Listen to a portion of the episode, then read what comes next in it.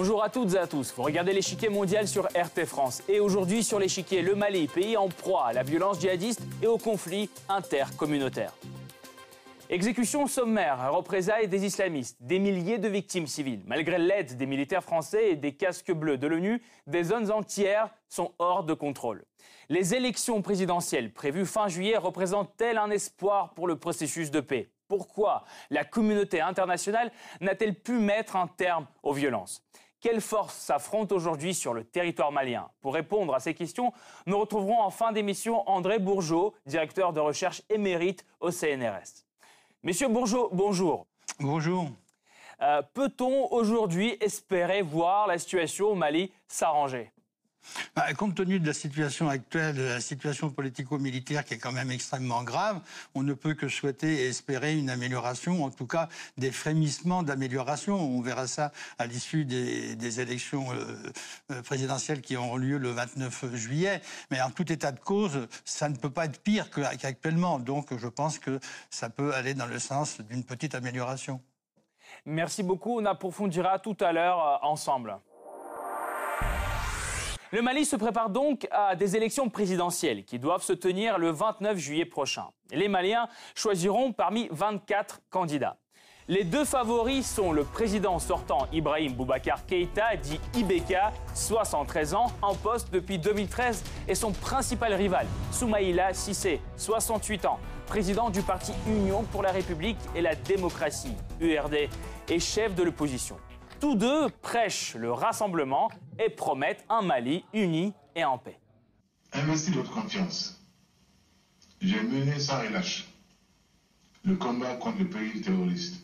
J'ai doté nos 20 forces armées les moyens nécessaires à la protection de la population et à la sécurisation de notre territoire Soumaïla Sissé, ancien ministre des Finances, critique sans cesse son adversaire. Pour lui, le président actuel est seul responsable du climat d'insécurité. Dans une vidéo de campagne, il assure pouvoir ramener la paix. Si vous m'accordez votre confiance, l'action de mon gouvernement sera consacrée à la restauration de l'autorité de l'État sur l'ensemble du territoire combattre le terrorisme, restaurer l'autorité de l'État, lutter contre le clientélisme et la corruption. Autant de promesses alors que la situation dans le pays est de plus en plus complexe et que l'organisation même du scrutin est un défi. Le pays en état d'urgence est en proie à des violences djihadistes et des tensions intercommunautaires incessantes. Divers groupes de djihadistes, rebelles et miliciens agissent au Mali. Leurs relations sont complexes, mais on peut distinguer trois camps. Les islamistes souhaitent instaurer la charia au Mali. Parmi eux, Al-Qaïda au Maghreb islamique, l'État islamique dans le Grand Sahara et le groupe de soutien à l'islam et aux musulmans. Ces groupes agissent sur tous les territoires du pays qui leur sert de base pour frapper en Côte d'Ivoire, au Niger et au Burkina Faso.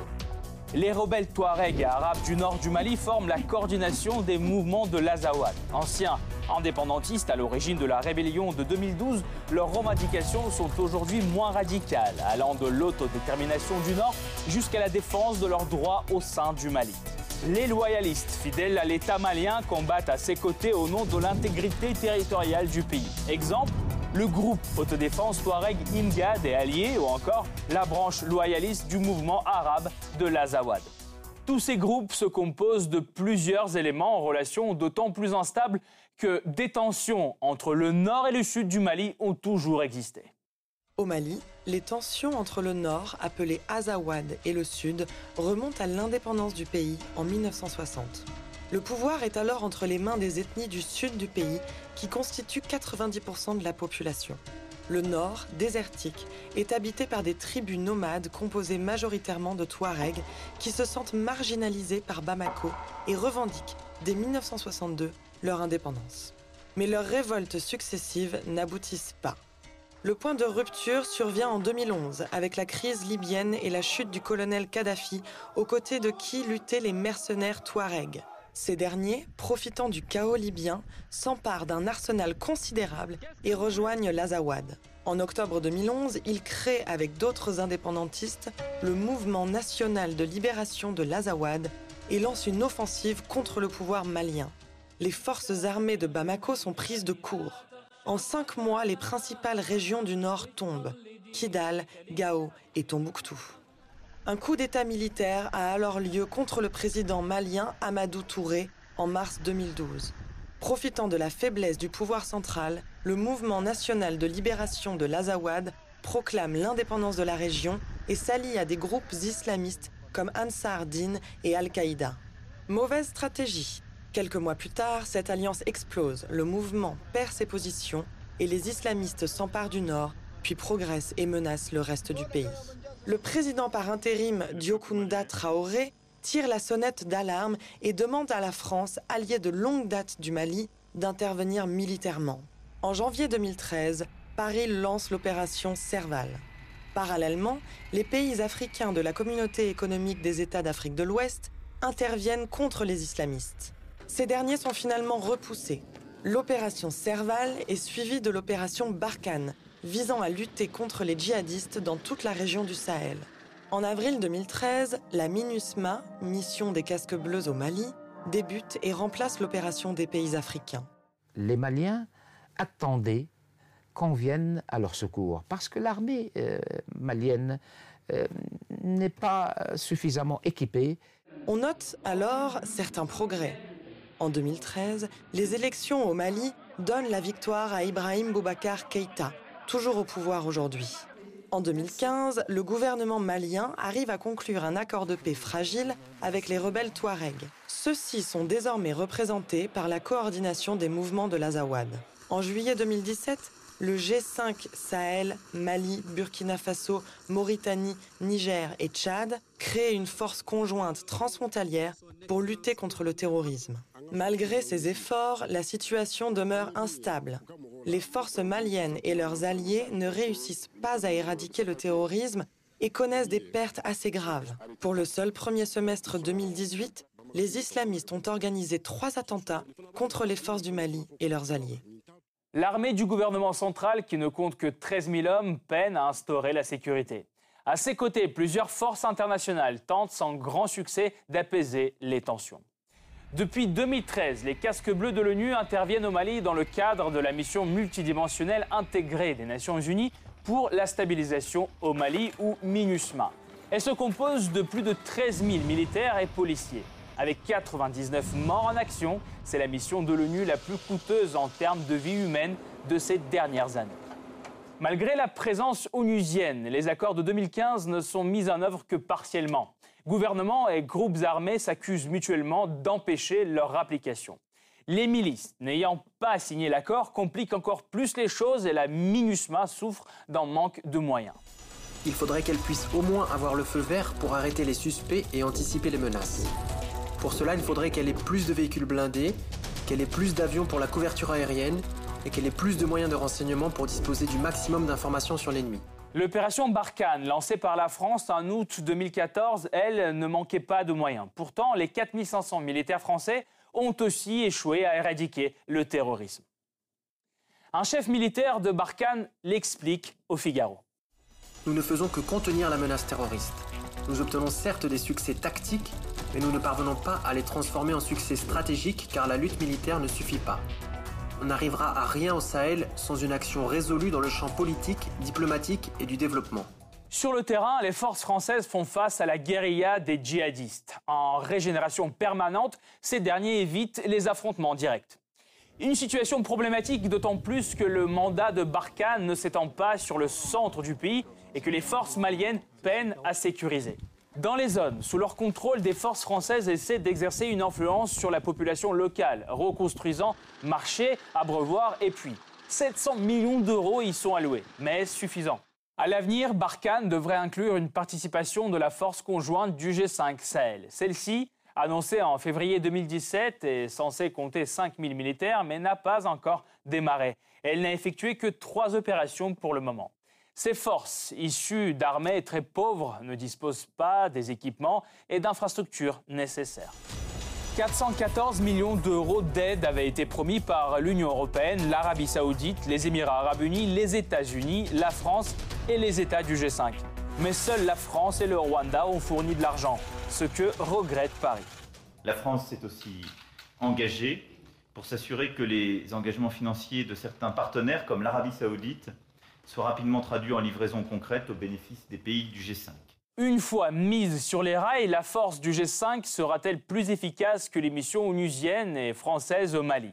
Est-il possible, dans la situation actuelle, d'éradiquer complètement le terrorisme? Pour mieux analyser cette situation, nous retrouvons André Bourgeot, directeur de recherche émérite au CNRS. Monsieur Bourgeot, à la prochaine présidentielle, les Maliens devront choisir entre la continuité incarnée par Ibrahim Boubacar Keïta et le changement avec l'opposant Soumaïla Sissé, par exemple. Qui d'entre eux est le plus à même de ramener la stabilité, selon vous? Le, retour à la stabilité euh, nécessitera beaucoup de temps, donc ça ne sera, pas, sera pas immédiatement après les, les résultats de l'élection présidentielle. Le pays est dans une situation extrêmement grave, une mauvaise gouvernance qui est reconnue pratiquement par tout le monde, y compris par la communauté internationale. Donc il va falloir du temps, consacrer du temps pour un retour stabilité, si vous entendez par stabilité euh, politique et militaire, je pense qu'il va falloir plusieurs années, et j'insiste sur le terme plusieurs, pour retrouver un, pays et une situation euh, euh, digne d'un État qui fonctionne normalement. Il va falloir beaucoup de temps. Il ne faut quand même pas perdre de vue que les, groupes armés salafistes djihadistes sont sur l'ensemble du territoire national et aussi se sont ramifiés sur les, pays voisins. Donc c'est pas simplement un problème malien. Bien sûr qu'à l'origine le problème est malien mais ces groupes armés euh, salafistes djihadistes se sont diffusés pratiquement sur l'ensemble de l'espace saharo-sahélien. Donc énormément de, énormément, énormément de temps et une volonté politique et les capacités politiques aussi à mettre en œuvre une bonne gouvernance. Donc on verra ça à l'issue du premier tour. Quels seront le score des, deux candidats que vous avez, que vous avez mentionnés tout à mhm. l'heure euh, Monsieur Bourgeot, euh, aujourd'hui, cinq ans plus tard, comment vous, vous pouvez qualifier l'intervention internationale au Mali? Non, d'une manière générale, on ne peut pas dire que ce soit un grand succès. C'est un euphémisme. Dès le début, le, problème s'est posé, euh, dans un premier temps, dans le septentrion malien. Des troupes françaises de l'opération militaire Serval sont intervenues et ont empêché la descente des groupes armés salafistes djihadistes sur, Bamako. Ils ont stoppé à Konna et à Diabali. Mais par la suite, de facto, enfin, c'est un constat que tout le monde fait, ces groupes-là ont essaimé sur l'ensemble du territoire, national euh, malien, en conséquence de quoi la question qu'on peut se poser, est-ce qu'il n'y a pas eu mise en place de, nouvelles territorialités qui fait en sorte que l'autorité et la souveraineté de l'État ne s'est plus exercée sur l'ensemble du territoire euh, national Donc, bien sûr, ces, groupes salafistes n'ont pas du tout été éradiqués, ils ont été affaiblis mais cet, affaiblissement n'a pas débouché sur des processus structuraux qui auraient empêché la diffusion de ces groupes-là. La preuve, encore une fois, c'est qu'ils sont intervenus sur l'ensemble du territoire malien. Oui, justement, justement, le nord du Mali est devenu une base pour le terrorisme transfrontalier. Pourquoi les missions internationales n'arrivent-elles pas à récolter le financement nécessaire pour contrer cette menace?